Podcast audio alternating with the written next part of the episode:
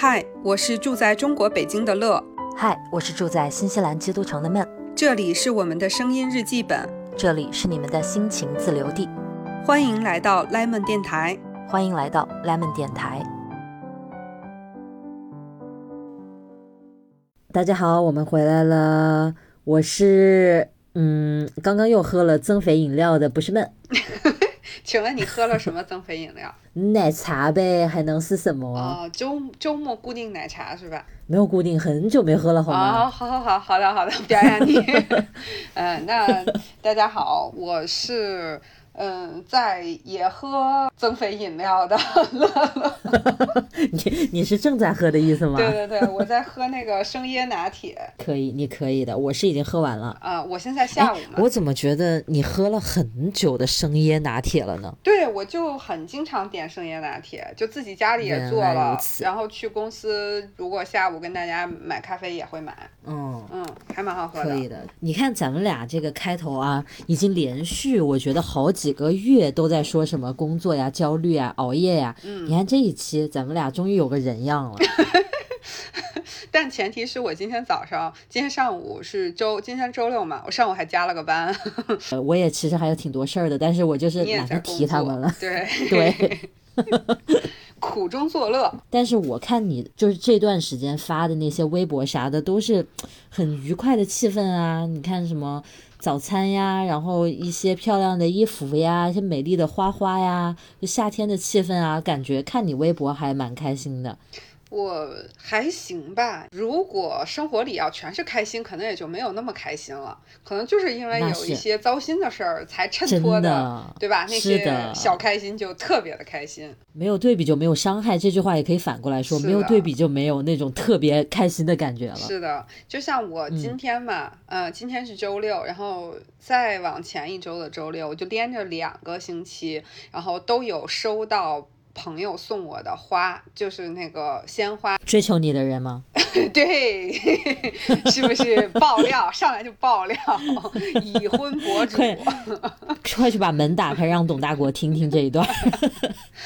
就就是追求我的呃小姐姐啊，男女通吃来。对，就是我一个因为那个。呃，玩瓷器认识的一个朋友，哦，嗯，他也很喜欢，年纪跟我差不多，也很喜欢鲜切花。其实从来没有见过面，然后但是就是在网上的聊也没有像就是咱们俩最开始熟起来那么多的聊天，但就是偶尔聊几句，群里聊几句。但我们那个群很小，只有十个人左右的小小群，对对，然后就特别投机，然后觉得。哎，真的就是那种聊了。几次就会觉得，哎，这个人跟我是一路人，嗯，就是可以跟他交心，作为朋友的那种。然后他就知道我喜欢花。然后有一次，他上次送我花是因为有一次我在我们那个小群里抱怨，就工作很辛苦，老加班嘛。然后他第二天就说，那个我给你订了一束芍药，给你订束花，缓解一下你工作上的这个焦虑的心情。哇塞，对，非常的善解人意。我跟你说，就每听到这样的事儿，就觉得。女的就是比男的强，说真的有这个感觉。女生怎么那么贴心？对，如果是一个，如果是一个网上认识的男的这样子。会不会感觉就觉得，哎，这个人是不是有什么 有什么别的心思？按道理说呢，就是我个人还是认同男女之间也是有很纯真的友情的友谊。对对，我还是认同这个事情的。但是我相信有很多人不这么认为啊。就是按道理来说，我觉得是没有问题的。但是为了，嗯，就是。不让这个大家的生活引起不必要的麻烦，就我都不会让关系嗯往送花的方向。对对对，嗯，你觉得啊？就你刚才不是提到你们俩聊天聊了几次之后，你就会觉得你们俩特别像一路人嘛？对，你觉得这个过程当中是一种哪个什么样的时刻会突然？click 一下，你就会觉得，哎呀，跟这个人像是一路的朋友，会跟他觉得很贴近。然后可能相对而言，没有对比就没有伤害啊。相对而言，你可能跟别人聊的时候，你就会觉得没有这种感觉。那是什么样的一个时刻，你会这样觉得？嗯，因为我跟他是买瓷器认识的嘛，然后我们那个小群里大家都是来玩北欧瓷器的人，那里面有很好几个朋友都是嗯这种说觉得关系很好，然后可以一直相处。就我上次。出差去广州的时候，有两个朋友，其中有一个是专门就是在上班请了假出来跟我见面，然后我当时是专门从深圳去了广州跟他们见一面，然后就从广州飞回来，也是在这个玩瓷器的小群里认识的。我觉得，因为一个爱好，比如说出了一批新的杯子，大家就会讨论说应该选哪个，应该买哪个的时候，对，有那么一两个人就跟你每次都选中是一样的那个，然后当你们品味特别相似，然后你们去说选它的理由的时候，也特别的一致，因为玩瓷器的人都喜欢做做饭，然后买买什么点心啊，然后买什么一些吃的，要用上他们，对对对，嗯，大家的口味什么的也会。特别的相近，然后呢，我刚才提到送我花的那个小姐姐，她还特别的爱运动，然后我俩还经常能在帕梅拉这些事情上达成一致，所以你每聊一次就会觉得大家有特别多的共识，就是不管是这个事物本身，还是喜欢这个事物的理由，或者不喜欢这个事物的理由，包括一些对一些日常的社会问题的一些看法。就是我们那个群之所以能那么小的一个小群，每天那么热闹，然后大家基于一个瓷器能够形成这些线下的，比如说我家这边有茶叶了，我就给你寄点茶叶，不是很贵的东西，或者说，比如说这个送我花的小姐姐，我当时知道她很喜欢本子，然后我当时就给她买了那个国誉那个海街夏日的那套本子，就是其实都是不不很贵的东西，但就会形成这样一种很良好的这这样的一种很认可。对方的这样的一种关系，我觉得就是因为对很多的一系列的问题，大家都很有一个共同的认知和一个认知的基础，特别的一致，是很多观点上的一致。对，我觉得像这种爱好发展出来的朋友，就首先你俩是因为一个共同的爱好，真的很能迅速加温成为好朋友。但是这个我觉得就是一个入门快。往后能不能再聊到一起，可能就要往深去看，比如说三观合不合什么的。但是首先有一个共同爱好在前面，而且是两个人特别有热情的那种爱好，就特别容易就一下子就聊上了。至少你俩在这个方面可以有聊不完的话，对，就非常爽。嗯，比如说你跟我，对呀，就。你看，但是你看，咱俩在玩文具玩了这么多年，也会就是咱们认识的人很多，但是最终真的成为很好的朋友，可能甚至是私下会去见面的朋友，那就并不多了，对不对？对对，嗯，这这都是一个不断的，就是通过。某一个爱好入了门，其实这就跟你线下交朋友没什么差别。就一开始你认识了他，然后你也觉得说大家聊得来，然后就在很多的事情上去聊，或者说去经历很多的事情，然后后面的一步一步都是在验证着你跟他是不是能够一直成为好朋友，就感觉是是这样的一个过程。是你让我，我不知道为什么就突然想到，比如说当时大学的时候不是要住校嘛，对，然后就会。很随机的把几个女孩分到一个那个寝室里面去，那种就我觉得跟那个网友，比如说因为共同的爱好而成为网友的这种认识的路径是完全相反的一个路径。对。你看，有爱好是首先天然上你们俩有共同的属性，那就是你俩是不可能，呃，没人说话会尴尬，因为你俩至少有一个共同的话题。对，那个分宿舍那个就完全不是，就是首先对你们一无所知，但是啪，你们得住在一起，最近的那个物理距离。是的。然后你们几个人就在一起相处，所以你说这是不是为什么大家四年大学读下来，如果关系好呢，就能成为特别一直有联系的朋友？如果真的不合，就会特别 特别不想再见到。对，因为反正人是待在一起了，但是。很喜欢的话就会放大，很不喜欢也会放大。对，是的，是的，这个真的是就是没有办法。我觉得就是人跟人之间的这种，呃，对对方的认可或者讨厌，或者能不能成为一路人，是一个不是很有办法说能去自主控制的这件事情。就是你会，你你会天然的，就是经过一步一步的事情，你会由衷的说，我愿意跟这个人多讲话，我愿意跟他多共事，多。一起，然后跟那个人你就是不愿意。是的，而且我仔细回想一下，我从小到大，就比如说咱们就以学校为阶段，就小学、初中、高中、大学这样来算，我想我玩的最好的这些同学朋友，其实都比较类似。啊，他好像不太会是，呃，有的人特别这样，有的人特别那样。其实说起来，他们的性格呀、为人处事的方式，其实挺有共同点的。就比如说，我不太会跟那种，你知道，学校里面都会有超级风云人物，啊，那种人，往往都不是我的最要好的朋友的那几个人当中。哦，那这么说我也没有。然后就是那种特别有表现欲的那种，就不太会。然后特别喜欢 drama 的，会跟人感情大起大落，比如说大吵一架又大和好，咱俩不是都没有这种剧情吗？嗯，我也真没有这样的朋友，就是大家都比较平淡一点，好像没有特别 drama 的那种故事，大雨天雨中奔跑那种，好像真没有。对，就都是好像比较平和一点的。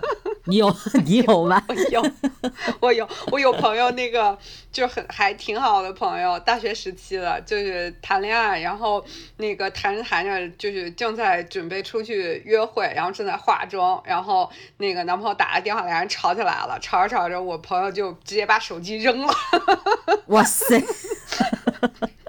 然后。这有点猛啊！特别好玩，就那时候咱们上大学时候用的不好多都是什么诺基亚、摩托罗拉那些特别经摔的手机吗？啊，然后他后来有一次，他他很搞笑啊，他跟我说，他说后来就是，嗯，我们都是那个工作之后，他又跟他现在应该是老公，那时候是男朋友的的人吵架，然后 又又把手机扔出去了，扔完之后发现说，哎呀，不对，我扔的是 iPhone，不是当年那个扛扔的了，好心疼。这习惯要改，对，顺手就扔了，对我的天，这有点吓人，这个习惯不行，对太费钱。对，对哎，插播一段，太逗了，这个。真是，哎呀，反正我就想到，你说，其实我也有你这种感觉，就是跟一些新认识的朋友，嗯在跟他聊天那个过程当中，你都能感觉到你俩的那个关系的进展值，就是会特别快速的往前奔，就就那种突然一下子感觉，对对对导，致的，对，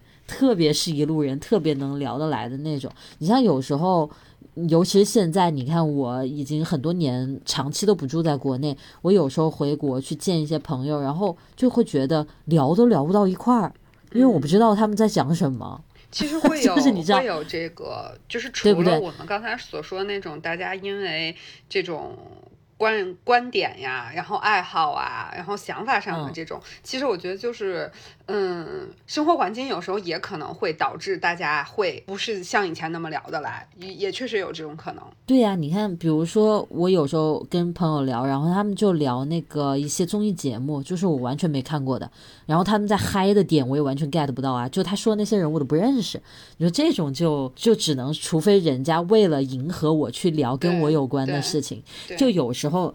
比如说，我遇到一些人，他可能是工作上的这种关系，但是你们可能凑在一块吃饭啦，或者怎么样，共处一个环境里面。那人人家对我也不是很了解嘛，他就会去找一些跟我能聊起来的话题。就是我挺社恐的，如果你不跟我讲话，我其实还觉得也挺好的，我也不会努力要去试图破冰跟别人讲话。我不是那种，我可以在那一言不发，我觉得都也还好。但是可能有的人他比较受不了这种尴尬，他就要找话题跟我聊。那这个时候往往聊的就是你们新西兰什么什么什么，你知道 就这样开头明。白，就是为了去聊你熟悉的领域。对他要聊跟我熟悉的领域，然后他又他仅仅知道很少关于我的信息，他知道你平时住新西兰，所以他肯定是以发问的状态，这样比较好聊起来。所以他一般就聊的是，那你们新西兰怎么怎么怎么，就是这样去开头的。嗯其实有很多问题我都回答过百八十次了。然 然后，但是其实人家呢出发点又特别好，就是是对不他只是希望尴尬，不希望尴对吧尬不希望冷场。对他只是想把这个天聊起来，就嗯是的，但这种时候你就会觉得，哎呀，你你回答着仿佛也挺尴尬的哈，你就不会觉得有那种迅速升温的感觉了。但其实有时候我觉得蛮那个的，就是比如说是工作上的关系，然后他们也知道我是做文具。内容的人，对不对？他们也是文具公司的人，你就跟我聊文具不就好了吗？对不对？就是可能是个吃饭的场合，他觉得那好像是在聊工作，是不是觉得很无聊？可能会这样想。其实我还巴不得你跟我聊文具算了，我还有更多的话可以说。其实你知道这个场景让我想到了什么？就让我想到了国内这种职场公司里面的团建，就是 就对吧？就是可能说大家。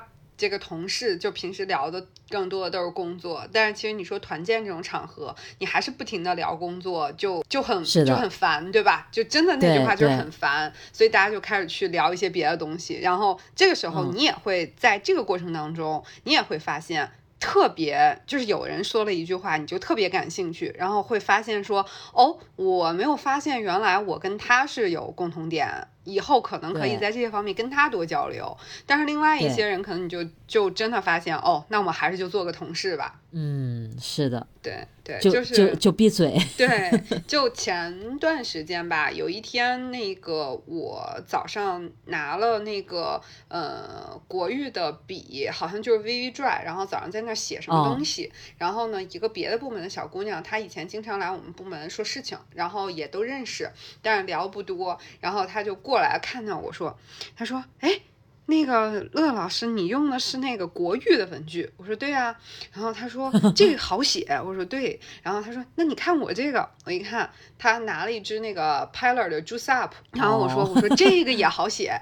然后那个，然后他说对，他说我特别喜欢用这个百乐的这个笔。然后他说我还有那个嗯记忆女神的那个本子，他说那个我拿它记什么什么什么。然后说那个突然间说你等着我去给你拿来，然后就就给我拿来。然后还让我看，后来就我就我就觉得那个还挺开心的。然后后来我就跟他说，呃，那阵儿我不是刚收到那个国誉的很多文具嘛，然后我就跟他说，我说那我明天给你拿两个国誉新品的本子来，我说你试一试，我说还挺好的。然后第二天就给他，然后他也特别的开心。然后就你没问你没问他说你没关注一个叫乐乐妞的人吗？不不，就是我。我特别怕我的二次元身份暴露在三次元的世界里。对对对。哎呦，这个挺有意思的。对，就觉得是一件，嗯，他可能还没有成为那个点，说一定让你觉得说，哎，我可以跟他成为朋友。你可能没有那么深，但是你会觉得这样的一个点，在工作里，一个你不讨厌的人。一个你有合作的人，然后他跟你在某一个爱好上突然间找到了一个契合点，你也觉得是，就是挺开心的一件事情。对啊，就突然那个距离就拉近了呀。是的。就只要一方面有这种共同的爱好，所以我觉得有个爱好这个事儿其实还真是挺好的。是的，是的，确实，对吧？对。我我妈有时候就跟我说，她说，比如说她身边有些人的孩子就成天在家不出门，然后好像也没，比如说也没有恋爱，然后家长就会催嘛，就说你也不出去认识认识人什么的，然后他们就说那上哪儿去认识人？就街上就去认识人嘛？什么什么的。我妈就说你怎么，我怎么从来不觉得你好像缺。这种认识的朋友什么的，我就会觉得，当你有个爱好，你就很自然会认识一些人嘞，对不对？你在网上去交流这些东西的时候，对。但是其实我我觉得也有可能是因为我们是博主的身份，所以可能会容易一些在这个过程当中。因为你记不记得，其实很早期有很多人问我们俩是怎么认识的，嗯，说你们是怎么加的那些群。你们是怎么认识那么多文具的朋友的？对，我们是怎么认识的呢？这个话题我们不是专门开一期讲过吗？为什么你要对我进行灵魂质问？我不是说我们两个个人，我就说那我们早期也也不是现在这样的博主啊。那这个过程当中，我觉得其实我们跟大家是一样的呀。对，但是嗯，在这个过程当中，好像就就那么认识了。是怎么认识的？其实也现在也有吧。我记得以前我们的那个呃，就是粉丝朋友里面也有说过的，比如说因为听我们电台而认识的人，什么因为看我们的 视频而互相认识的人。我觉得这种也他们，我记得好像以前有人投稿也说过，其实就是类似于这样的一个契机吧。就是比如说当年大家都是去玩文具，那可能就因为我。发了一个微博，然后别人就过来评论，对吧？或者说，然后我看他给我评论之后，我也觉得，我就点到了他的主页，我觉得他的内容我也蛮喜欢，然后我们就互关了，互关了。对于是，我们就常去给对方留言，然后留言之后，可能其中一个人就有时候就会就会跟你说，我们这边有什么什么群，你要不要加进来，对吧？然后可能我们就加进去了。那慢慢就是在这个群里，大家又再去表达一些观点的时候，就像其实就跟现在微信群一样嘛，就是你在众多的观点表达里识别到了那个你特别认同、你特别喜欢、你特别觉得一致的人，那他就自然而然的选择你内心把他选择成为了你的朋友，不断的增加那个交集。对。但我觉得啊，当你从一个比如说是文具的好朋友，或者某个爱好的好朋友，再往前踏一步，成为可以分享爱好之外的事情的朋友，我觉得这一步还是蛮大的。需要一一个契机，然后这个契机需要被不断验证。对，然后在这个过程当中，你要不断的有是有有一些东西去让你相信你们俩的共同点是很多的，你们俩三观是很合的。是哎呀，我又想到我俩一开始聊天那个时候，对我们就是一个活生生的网友奔现，那个至今相爱的活生生的例子。是的，非常成功的一个例子，对对对对不对？对其实失败的例子也蛮多的，对但是我们两个这个例子还是蛮成功的。对，我觉得确实也会那样，就是一开始你跟一些朋友聊得特别好，但是当你呃进一步去加深你们的沟通之后呢，你会发现，哎呀，其实可能我跟他的共同点也仅限于此了。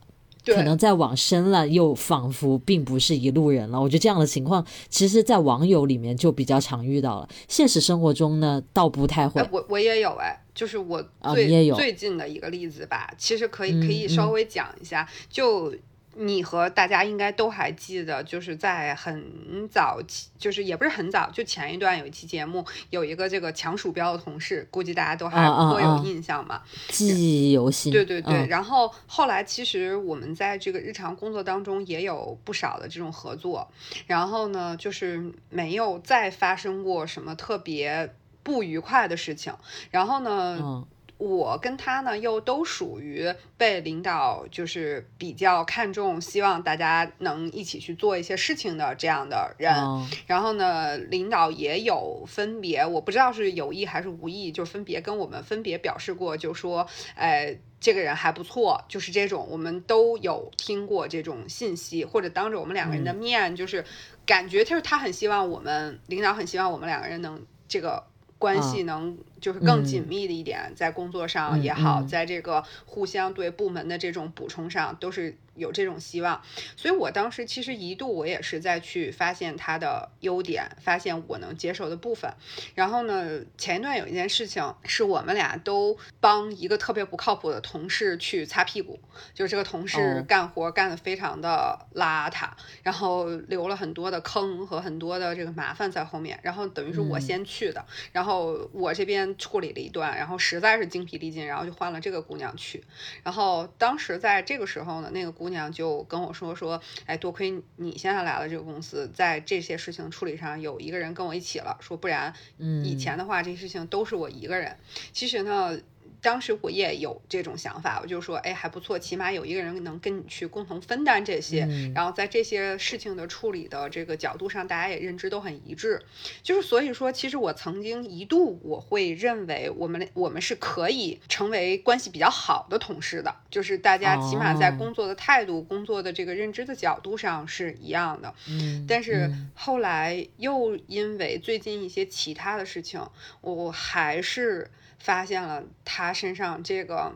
就是有一个很大的问题，就是对其他同事的出发点不够友好，哦，就是本本好源家伙，本源性的你这个抢抢鼠标的同事，这一上来已经两次反转了。我还是会发现，就是真的是，就是这点上是我不能接受的一点，就是我嗯认为。就你比如说我之前讲过的那个，就是会令我尴尬的同事，就其实我在讲他尴尬我的咖啡呢？那对对个是吧？对对对，前两天也发生了，可搞笑了。就是我带的那个呃小朋友，他那个一个人在北京租房子嘛，然后小朋啊友就那个。呃，端午节没有吃上粽子，然后我当时也是哦忘了，后来都已经上了班了，我才问他，我说你粽子吃上没？他说没有，他说我一个人我就没买。然后我说，哎，我说哦哎呀，我说你早说呀，我说那个我给你带。然后我第二天就给我那小朋友带了一个粽子，一个咸鸭蛋，然后就是哦那种一套的，然后哦又被那姑娘看见了，姑娘又问我我的呢，天，这这么相似吗？可以，场景又来一次，一模一样我。说啥？你你可以，你今天可以大胆猜测一下我说。我今天大胆猜测，你说没有你的呀？我不能两次都用一样的话术作哦，为一个。你不能是吗？他可以，你不作为一个能。播主，那你就是你也一个人住吗？呃，这个事儿我知道，我肯定也不能这么说。好，那你说。我说的是，你没告诉我你没吃上粽子呀 赖他自己。对吧？你看我这个先发制人了。然后就包括他这样，就是，但是你看啊，这姑娘她就，嗯，虽然我就说她有时候会让你尴尬，但是我知道她心是好的，就是嗯包括像我上次讲的，就是说她当着。周围不少人问我你不舒服是不是你来大姨妈了？啊那他的出发点啊啊她是担心我，关心，对对刚才我说那个粽子事件之后，第二天，然后他就知道了那个小姑娘没有吃到粽子，他然后他又问了一个我们部门别的人，也是一个人租房子的，也没有吃到粽子，然后小姑娘就自己网购了一批粽子，然后就拿来分给大家。嗯通过他的行为和他的这个出发点，我都知道他是人是好的，是友好的，对他可能就是表达的方式、表达的方法和他的，就或者就真的是那种他 get 不到会让别人尴尬，就他没有嗯。坏心。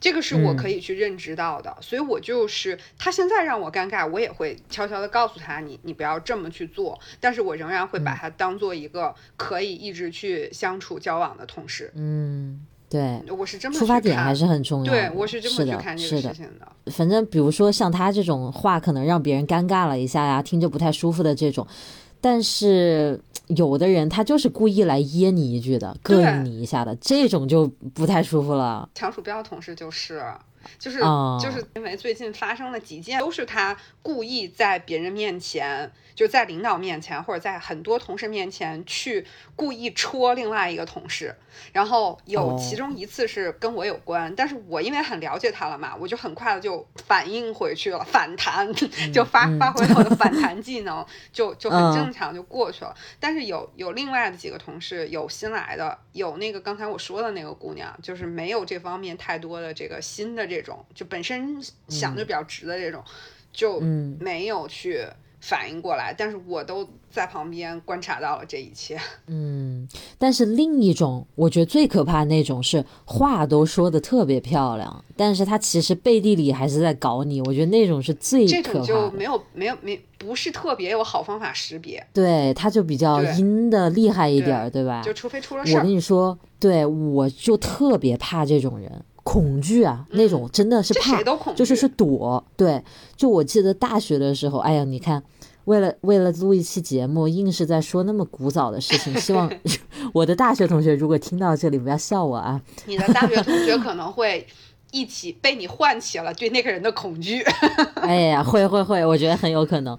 就当时大学的时候，班上有一个女生，她就是属于比较各方面比较优秀的那种，但是他他一开始就特别想跟我玩儿，但是呢，他就是那种表现的就是特别热情，嗯，有一点。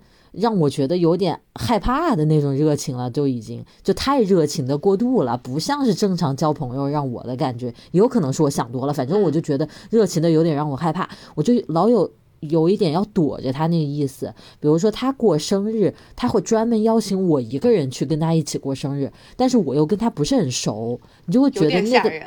有点有点怪怪的，对不对？虽然也就是个女生，但是就是会觉得有点小奇怪。他会有时候下课把我叫到外面，然后让我伸出手，然后他就给我一个吃的放在我手上，就跟那个谈恋爱似的。他说：“你把手拿出来。”然后她灯在你手上放个东西，然后他笑着看着你，这样子就有点吓人，反正，然后 就对，然后但是我。一开始理解的就是他特别想跟我当朋友，但是后来呢，就是可能我也表现的太没有回应这个感觉，就可能并没有给别人很积极的那个回应嘛，所以他后来也没有再勉强这个事情，但是就会从一些别的地方会听到他背后说我一些什么什么什么那种。虽然他明面上你去跟他讲话，他还是跟过去一样热情，但是他可能背背地里跟一些老师说什么，你看。他不会说这么直啊，就是他不上心或者怎么怎么样，他就会说：“你看，虽然今天有我们班有考试，但是我还是来老师这个地方参加什么什么活动了，那别的一些同学就没来，那别的一些同学可能就只有我，你知道吗？他就会这样子含沙射影去把你带到一下子。反正后来我就觉得好怕他，我都特别愿意避开他。然后我不是说我参加什么演讲比赛啥的吗？他就是参加英文的辩论赛的，我就完全不沾辩论。我就只搞演讲，我就特别怕跟他搞到一起那种。我真的对付这样的人，我是真的没招。你如果跟我正面硬怼的话，我是特别怂的，然后我就会很很怎么讲就没有办法，我就会愣住了。我所以，我碰到这种情况，我就是下意识的我就躲躲开他，我能不跟他打交道就不跟他打交道，我是特别怂的那种。就你上次说那个同学，呃，那个同事问你咖啡，我的咖啡呢？我说如果我在现场，我就傻了，我就不知道说什么了，我就好尴尬。哎，我给你，就是你说到这个，我跟你讲，特别逗，就是我们公司会有一个自己的那个公司的那种就是 A P P，然后里面会能够查办公相关的一些信息、新闻这些，所以它会有那个每个人的通讯录嘛。然后这个通讯录它设置了一个，就是嗯，你可以给这个人贴个标签，就是。他有一大可能就是去了公司很长时间，就会一大堆标签，比如说什么呃靠谱的双子座，什么温柔的，什么什么什么帅气的，什么智慧的，不拉不拉，就各种的吧，反正就嗯，基本我觉得我反正看了这么多同事标签，没有人写那种不好的，是一个都没有。然后我他我前两天就突然间好奇，因为我去了也有半年了嘛，我说看有没有人给我贴标签。我进去一看，别人给我贴了一个标签，写“社交达人”，然后 我当时就，因为你知道吗，我并不觉得我自己是社交达人。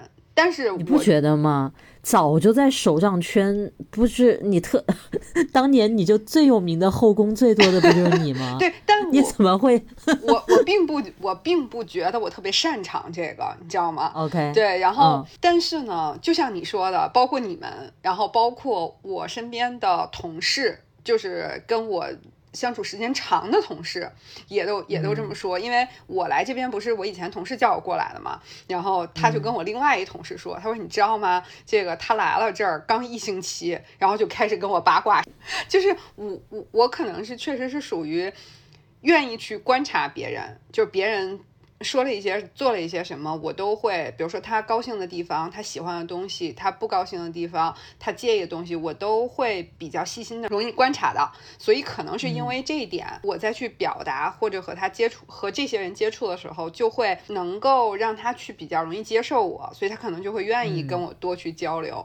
然后我就跟他，后来我就跟那个我那个同事说，我说你知道吗？现在有人给我贴了标签社交达人，然后他就说那不是很正常的吗？你有什么？你一个有 中台八卦能力的人。我并不觉得，但是呢，好像我无意当中就变成了一个呃拥有很强的社交能力的人。但是我好像我跟你说，嗯，你说，就我想说，你你一进去，就是你一进去没多久，你就可以跟别人去八卦。其实八卦一些东西，它就不是明面上的，可能就是大家背地里私下在猜的一些事儿，对吧？对，可能一些不是很。明面上大家都知道一些事儿，这真的是一种能力。我跟你说，这真的是一个能力。就是我现在发现，我不同不同阶段玩的关系比较好的几个朋友，都有特别强的这个能力。我觉得是不是我跟这样的人更容易结交成朋友？我觉得这这是一种互补，在我的这个地方，是因为我在这个方面超级弱爆，就是我特别。难主动去，嗯，走进别人的内心，就是我迈不出那一步。可能比如说啊，咱俩一起去八卦一个咱们共同的朋友，其实我也很感兴趣的，嗯。但是肯定是我跟你聊天，是你来告诉我你刺探到的一些情报或者一些什么的，不可能我我能做出什么贡献，因为我完全没有办法去主动去问别人这种，就是我不知道该怎么问合适。而且你除非人家主动跟我说，而且你可能在最开始的时候，你也不太愿意主动的去讲这个。比如说像现在的你，你就会主动跟我说：“哎，我跟你说八卦呀。”那就是咱们已经打通这个通路了，就没有障碍了。对，就但你需要一个被别人启动的那个过程。对。我可能需要像你们这种这个方面能力很强的人，主动来跟我先说，然后建立这个信任了，我才愿意去打通这个通路。我可能是属于那种。但是在两个人、两个朋友的关系进展的过程当中，我肯定不是那个主动去能做到这一点的，并不是我不想，很多时候我真的就是不会，我不知道怎么办。其实我一直不觉得，就是我自己有这方面的能力，就是我一直觉得，就是我去跟别人建立一个比较近的关系，嗯，当然我有从。就是我的父母从小教育我，你要做一个得体的人，你要说话注意别人的感受，这些都是被教育的部分，我肯定要去考虑。比如说在职场啊，在什么样的一些场合里，嗯，但我又是那种，我是一个就是心里想了什么，嗯，愿意比较得体的把它表示、表现或者表达出来的人，嗯，所以我我是可以做到这件事情的。我后来发现，好像有的人不是特别能。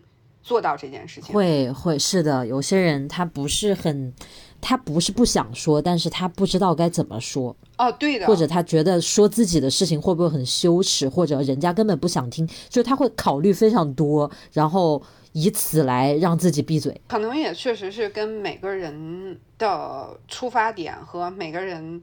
有时候这也是写进 DNA 里面的东西，感觉会。而且我有过一些那样的经历，就是可能这样的经历让我渐渐的就变成我不是非常主动愿意去说。就比如说，当我觉得我跟一个人好像三观蛮合的，然后有一天我可能遇到什么事情了，我就跟他倾诉一下，然后我就发现他给我的反应很。让我意外或者很让我受打击，那我就会觉得，哎呀，我本来只是想卸下负担，我肯定需要一个担得起这个东西的人来帮我接一把，但是没想到他的反应反而成了我肩上的担子，我就会觉得，哎呦，那我真不应该说。所以这样多几次这样的经历之后，我就会觉得很难去张嘴，我就觉得可能得像咱们俩这么熟这么熟，我才会比较没有负担的去说这种事情。所以你看，其实我们前面说了很多，也有就是两部分都有，就是有很多那种是，嗯，我们因为一个事情、一个爱好，然后逐渐加深了解之后，我们认定了这个人就是我们可以一起的人。那也有你这种，就是原本你以为这个人是可以这样，呃，同路人，但嗯，实际上。呃，交往了一些事情，嗯，说了一些话，然后一块儿做了些什么之后，发现啊，原来不行啊，这种也也也有不少，我觉得有哎，而且尤其是就是当你去倾诉一个事情，是你需要别人的安慰或者需要别人的注意，就这样的时候，当你是一个其实是一个示弱的态。态度的时候，嗯，然后人家并没有给到你同理心或者给你一些安慰、陪伴什么的，对，他反而会很不理解你，然后就说你你不停的说这些干嘛，或者怎么怎么样，这种时候你就哎呀，这个这个印象就会非常深，就会很失望，然后是不是？对啊，你就会觉得不会再跟他再把这一面给他看到第二次了。我也会，我也会，因为我记得我还跟你讲过那个事情。其实我们在之前有一期我们也讲过类似这个事情，就是我记得当时我们还说到，就是每个人的焦虑是没有等级的，就是我对这个事情焦虑。上一期，嗯，对吧？是上一期吧？就是包括焦虑也好，包括对一些事情的评估是没有等级的，不是说你这个事儿更难，你就。你就应该更焦虑，我这事儿没有你那么难，我就不应该那么焦虑。我我记得我们还说了这个，但当时我以前有一个朋友，我上期好像也提到，他就是。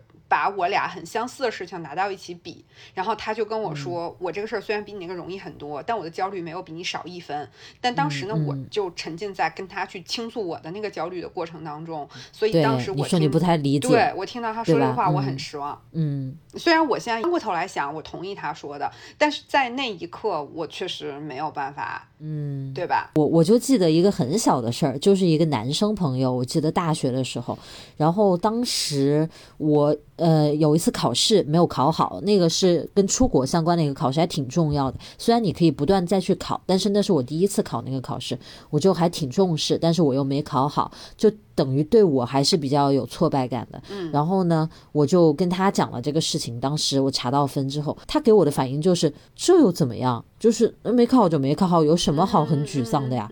他就会用我不知道，说不定他的本意其实是希望能振奋我、激发我的斗志，嗯嗯或者让我觉得其实不过是一次小考试，但是。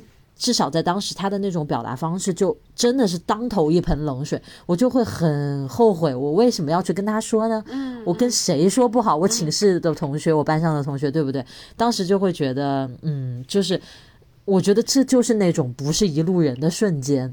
对，就是虽然你、嗯你你知道他没有恶意，也没有坏心，是甚至你可能回过头来想，他讲的不一定是没有道理的，或者说，是但是确实还是就是怎么去表达这个事情，有的时候也很重要，也会成为你能不能跟这个人同路的一个很重要的原因。对呀、你说朋友又没有什么法定的或者血缘的关系规定，你俩必须就这个你们俩之间的这种情感连接，对吧？那其实就真的是靠你们的性格或者三观相不相投来决定。那这样的时刻，就是当我需要一些东西的时候，这个朋友不仅给不了，他还反而可能还戳我一下子，那我肯定就会觉得，对不对？就跟他之间的这个就没有之前那么亲密的那种感觉了。是的，我觉得，尤其是就是这种时刻，就是这种当你需要别人给你一点关注的时候，而别人正好还怼你一下，就特别。我还想到一个，就是我爸都做过这样的事儿，哎，就是也会很受伤的感觉。我们不是之前聊过，就中国爸爸那种很内敛的那种表达方式嘛，是的就本来就不太会经常有非常多的沟通的那一种。我不记得我在播客里面说过没有了。我大学的时候有一次，我带了特别多东西，我要回学校，从我家里，然后大包小包特别多东西，当时特别难打车，然后还是我爸帮我一起叫他把我送上那个出租车的嘛，然后他就帮我把东西都搬到那个车上面，然后我就已经出发开了一段路了。那个司机以为我去我们学校的这个校区，其实我是要去那个校区，嗯因为他以为的那个校区就比较近，我要去校区很远，嗯然后他可能要交班了什么的，他就很粗暴的就让我，他就拒载了，他就让我当场下车，他去不了，因为他要交班，他来不及，所以就给我直接扔路上了，然后我就拎着巨多东西，我就。非常难办，因为确实是交班的点。当时我爸送我去打那个出租车，就是因为很难打到车，才我们一起去的，所以就非常的尴尬无助那一刻。然后我是几乎没有在我爸面前有过任何示弱的行为的一个人，从小到大。那一次我就跟我爸打了电话，我就跟他说了发生了什么什么事情。然后我爸一通听我说完了之后，他的反应是：“你跟我现在说这有什么用啊？”就是他是这样一个反应，就是确实也没什么用，确实是没什么用。他不可能当场直接跑那个地方去，他也没有就没有这个办法呀，又堵啊，就那种下班那个点，你知道的。然后他确实帮不了我什么，但是他的反应就让我，你看我记到现在，就 我现在还可以拿出来当故事说，有没有对不对觉得说？对我干嘛这么多余给你打这一个电话？对呀、找当时这个不巨后痛快。悔呀、对呀、我就想说，确实我时间也来不及了，我还不如把手伸着拦车呢。我跟你说这有什么用呢？确实，就是他说的话一点都不差，不欠理，道理在他那儿。但是情感上太受伤，哎从那之后我就更不愿意，我就更不愿意跟他求助了。你说的这个事儿，就是我本来都已经快忘了，但是你说完之后，我我立刻就被 唤起了这个记忆，啊就也是跟我爸啊相关的。我那个啊小的时候，就是读初中的时候，嗯、都是那个骑单车上学，然后路程大概啊有四十分钟到五十分钟这样的路程。就其实北京那时候很多的学生都是这样，都是这个路程，也都是这么去上学。然后，嗯、平时好天气什么的都无所谓嘛。然后呢，当时有一天是下雪了。其实每当这种天气的时候，像我就会很有心理阴影，因为就是我家那个位置，它坐公交去我学校是非常不方便的。初中的时候，哦所以我们为什么很多人都什么情况都骑单车呢？就是因为坐公交特别的不便利，然后特别的挤，还要前后都走很久的很久的路。然后，所以那天呢，我就是说下雪了，然后我妈就跟我爸说说那个你跟他一块儿去看看吧，说看这个路还能不能骑，因为北京冬天会夜里下完雪，它就会直直接冻上了嘛。你就会哦路上就很滑，很不好骑的那种。我妈还特意跟我爸说了，我爸说行，然后呢就跟我一块儿下楼了。我爸啥都没拿，我推着自行车一直走到我们小区门口。我爸看了看，说：“哦，还行，那你走吧。然后，然后我就一个人骑上车走了。然后，但其实后面的路很难走。就因为你知道，它每个地方路况是不一样的，有的地方结冰多，有的地方结冰少，你不知道这一路会遇到什么情况。然后我记得很清楚，我那天一路从我家骑到我学校，我摔跤摔了八次。妈，我记得很清楚，因为我以前没有怎么骑过滑，就是这种有冰雪的路，所以我不会捏闸。那个时候不应该捏前闸，应该捏后闸，或者是说你别捏闸，用脚去跟地产生摩擦，慢慢停下来。但是我不太。知道，就是不太会这种，所以我一共摔了八跤。然后呢，等我到学校的时候，就身上真的已经好都是那种血水、泥水什么的。然后老师很震惊，说说那个你这样不能上课，说你这个得回去检查一下身上有没有摔坏。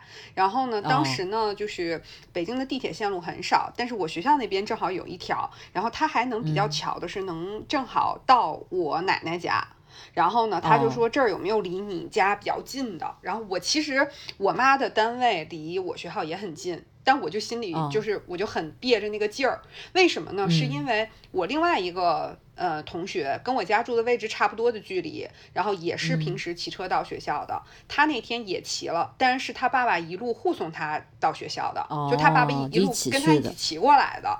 然后我知道了这件事情，然后我又成了那样，然后我心里就极大的委屈和就是不就是那种难过，然后我都我就他说说老师又说你看要不要通知一下你父母，我说不用了，我就说正好有一个地铁正好能到我爷爷家，我说不然我去我爷爷家，因为我姑姑在，可以就是帮我看一下要不要去检查。老师说那可以说你给我留上你奶奶家的电话，然后就让我回家了。然后那件事儿，我爸也我妈也埋怨了我爸很久。然后我爸就觉着我没做错呀，你看你让我送他，我送到门口了，路挺好的，那他不会捏闸也是我的错吗？因为那件事情，就我爸也被我我奶奶被我爷爷被我姑就是骂，然后 也被我妈叨叨，但是我爸就认为他没错，就一直认为他没错。那也说不定他其实内心服软了，但是嘴上是不能的。嗯。我爸确实是那种，你觉得并没有是吗？嗯，我爸第一是不太容易服软的人，然后第二是他也确实是那种，即使我心里软了，我表面上也绝对不松口的那种人。他两种确实都是。我的那个事儿，因为其实也没有造成我什么实质性的，你像你确实是摔跤了什么的，对不对？我的 事儿其实并没有什么实质性的那个损伤。焦虑不安的心情，我觉得我是特别能体会的。嗯，是，就自己一个人拎着一大堆东西在路边被被丢下了，对吧？对，就特别的那个，而且确实是因为当时很难弄，所以才让我爸跟我一送我的嘛。是啊，对。然后这个事情我一直都没有跟任何人说过。我现我是现在过了，现在长大了之后，有一次我回国跟我妈聊到这儿，我才跟我妈第一次说起来。然后我妈就非常震惊，她没有想到我爸会这样子。当时就应该把你爸提起来说一顿。对。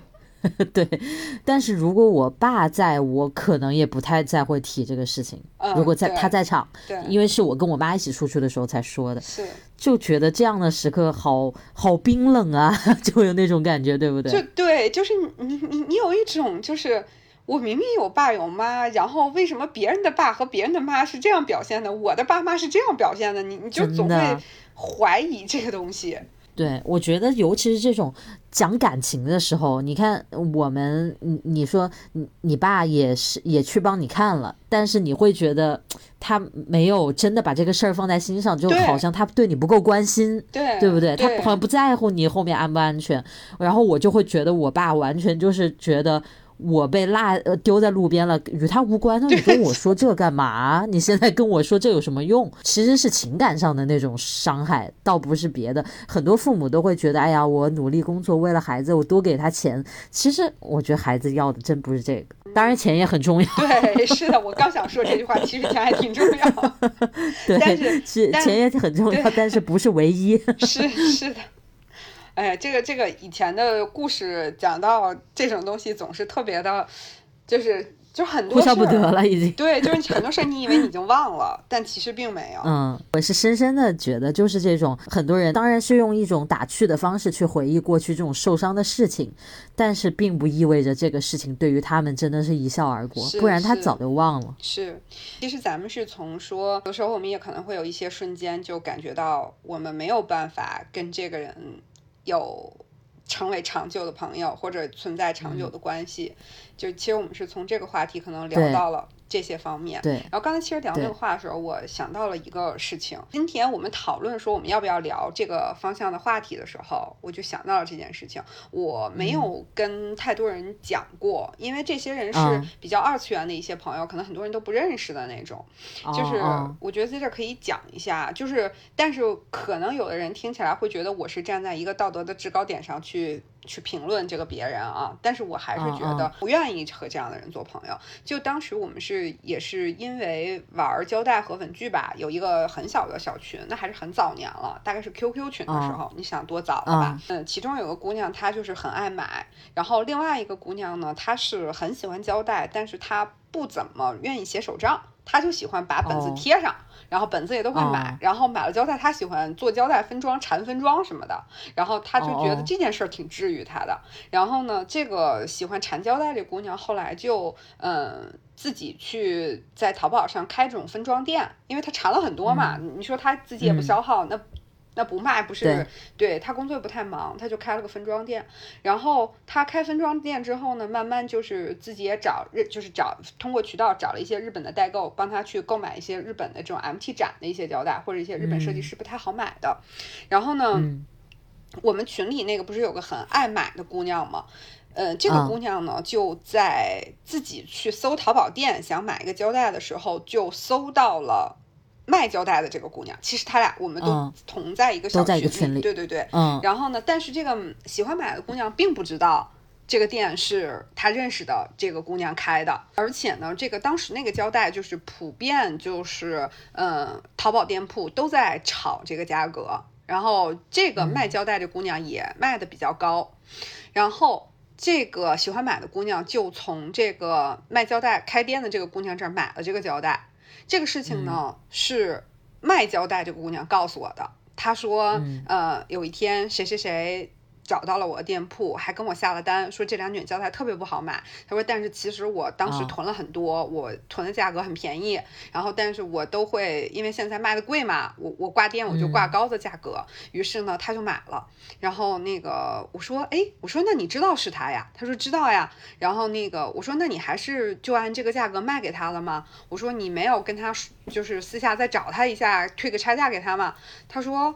那反正他是在淘宝上搜到我的，那他不就是自己愿意买吗？我就不用跟他说了，我就这么卖给他了，我也没有再跟他提这个事情。哦然后，他这么跟我讲了这件事情，但这个事情我觉得真的是蛮怎么讲呢，蛮灰色地带的。是我觉得可能在我看来是属于我不太能，你不太喜欢他这对样子，对对，嗯嗯嗯对，就是因为我觉得当时是他都识别出来了那个姑娘的 ID，他就知道这个人就是他。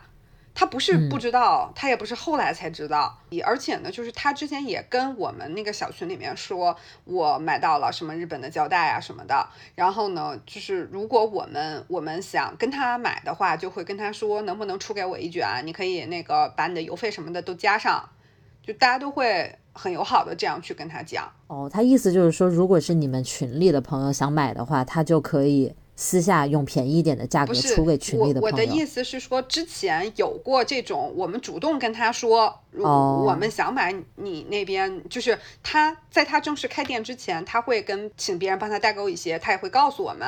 但是在他开店之后，他就不太跟我们有这个信息了。但是在他没有开店之前，哦他买了这个胶带多卖回来跟我们说了，我们都会主动的说，你可以加价卖给我们，正常的哦你可以哦多加一点邮费上去，因为毕竟也很麻烦，有被税的风险什么的。对对，对，那个姑娘当时就是我说后来跟她从从他店铺买胶带的那姑娘，在之前就没有从他那儿少买，哦，而且还很大方，就主要是嗯。那个姑娘特别我我懂你的人，，嗯，嗯我懂你那个意思，就是你也不能说他做的有什么错，是就是其实他确确实是是是正常的呀，就是我开价了，你他开店，来买他是个，商人，对，是的。但是而且你就是你也不是是因为认识我，就是你自己搜到我的店你来买了，所以就正常的一个淘宝交易。从这个角度讲了，就是完全没问题。是，但是出于大家就已经认识很久，就是这个背地背后这个角度，就会觉得有点怪了。我就就是你也不跟他说一声，或者我那个是我的店。我觉得就是你说的那个话，就是有一种冰冷感。就到嗯，底是的，你有没有把这些人？因为他后来的店铺其实有有一些也是我们知道，就是他开，就是别人问到说谁卖这个胶带，我们也会指个路说这个店有，哦就是大家都会互相帮忙嘛。就像你比如说。嗯，当然咱俩关系是不一样的。就比如说我如果开个店，你肯定会到处帮我宣传吧？你说乐乐开了个店，他会卖什么？大家都都去啊，对吧？就是我觉得大家都都是一种，就是说虽然说不上是多么深的关系，但起码在这个兴趣爱好的部分，大家是很友好的这样的交往的。然后呢，嗯就他还是顾，就是知道了这个人是是对方，然后也没有主动去说，我就觉得有点冰冷。是有点冰冷。我觉得主要的就是这个点，就是情感上，因为其实大家在一个群里面，然后认识很久了，对，而且也是那种女生之前都找他买过，对呀、反正这我真是觉得他也没做错，但是就是会觉得有一点冷，我我是就是好像没有没有在在这一刻好像就没有友情了，对，就是纯粹是那个客户关系了。对。对，然后我能多赚你那两块钱，就多赚你那两那块可不是两。块钱呀，是加了很多价，而且他还是，现在想想，我感觉好像还是有点小傲娇的，有点小骄傲的那种口气在跟我讲。嗯但是你想，这个胶带如果那如果那么难买的话，他手上可能也就那他的货也很少，他是他低价卖一个，他就少一个货。是是的，嗯，对可能他比较在意这个。对对。就可嗯能每个人在意的点不一样吧，所以我说，可能有的人会觉得我是站在道德制高点，但其实我想讲的是，嗯，大家再去跟别人成为一个朋友的点是有自己的一个选择标准的。嗯，当这个点是你没有办法去认同的时候，就可能它并不是一个多么出格的事情，或者说多么违背一些什么伦理道德特别的。是，就是嗯什么违背三观不一定，可能就是一个特别特别小巧的一个点，你嗯就觉得、哦，还不是我那么贴心，我那么好的朋友。在选择朋友的这件事上面，就是内心里来说是没有公平这件事情的，是的，也是不需要聊公平这件事情的，对它也不是一个竞争上岗的事情，它真的是需要不断的交往，然后两个人是不断的有契合，以及各种火花迸发，对吧？才能不断的这个友情进阶。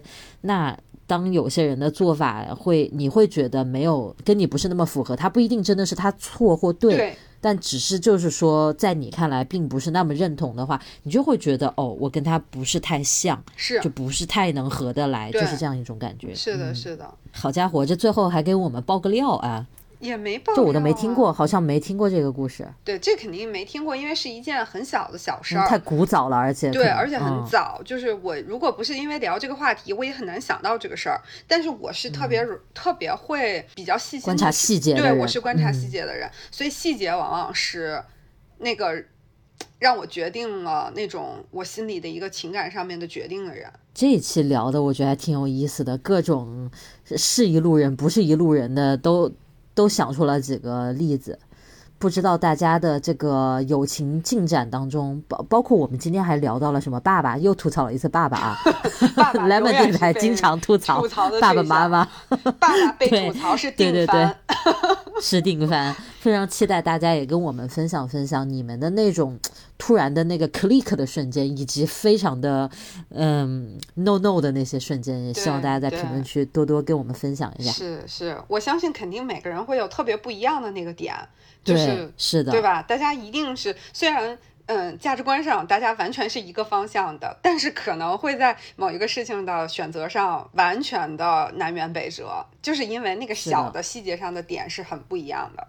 对啊，有的人他就看到别人穿凉鞋里面穿袜子，他就受不了呀，就是会大家的标准会非常的不同，非常有我好个性。像还不会因为一个人的外观外就形是吧就决定不跟他做朋友。哎，但是在现实生活中，这个东西就非常的先入为主啊，你不觉得吗？嗯你在网上交朋友就没有这一栏了，对不对？对，你们是直接文字啊，这种共同爱好什么，直接是思想上的交流，所以就不太因为外貌谈吐。但是如果是现实生活中，你就非常会去观察这个人注不注意礼貌呀，对 是讲不讲卫生呀，这些你都会去看啊。或者嗯就是还挺神奇。穿的衣服特别的得体，你也会对他新增哎加了三分好感。对，是的，在网上你就不会对看不到这些了。哎，嗯，还是颜狗有啊！趣，还是颜狗啊，大家都是，我想，好吧，今天聊得很愉快，嗯。嗯，好的，我觉得今天聊到了一个很有趣的现象，那我们也很期待，就是大家来跟我们分享你交朋友和亲人相处那些突然戳到你的各种各样的小瞬间、小要点，然后期待大家的故事分享。好，非常期待。那也欢迎大家全平台收听我们的节目，到处给我们留言打 call。我们的节目呢会上传到苹果的播客 Podcast，以及能接受到 Podcast 的各种平台，比如说小宇宙啊，还有包括喜马拉雅、网易云，还有 QQ 音乐这些都可以找到我们的节目。那就在评论区见啦，朋友们。好，那我们这期就到这儿，拜拜。好，拜拜。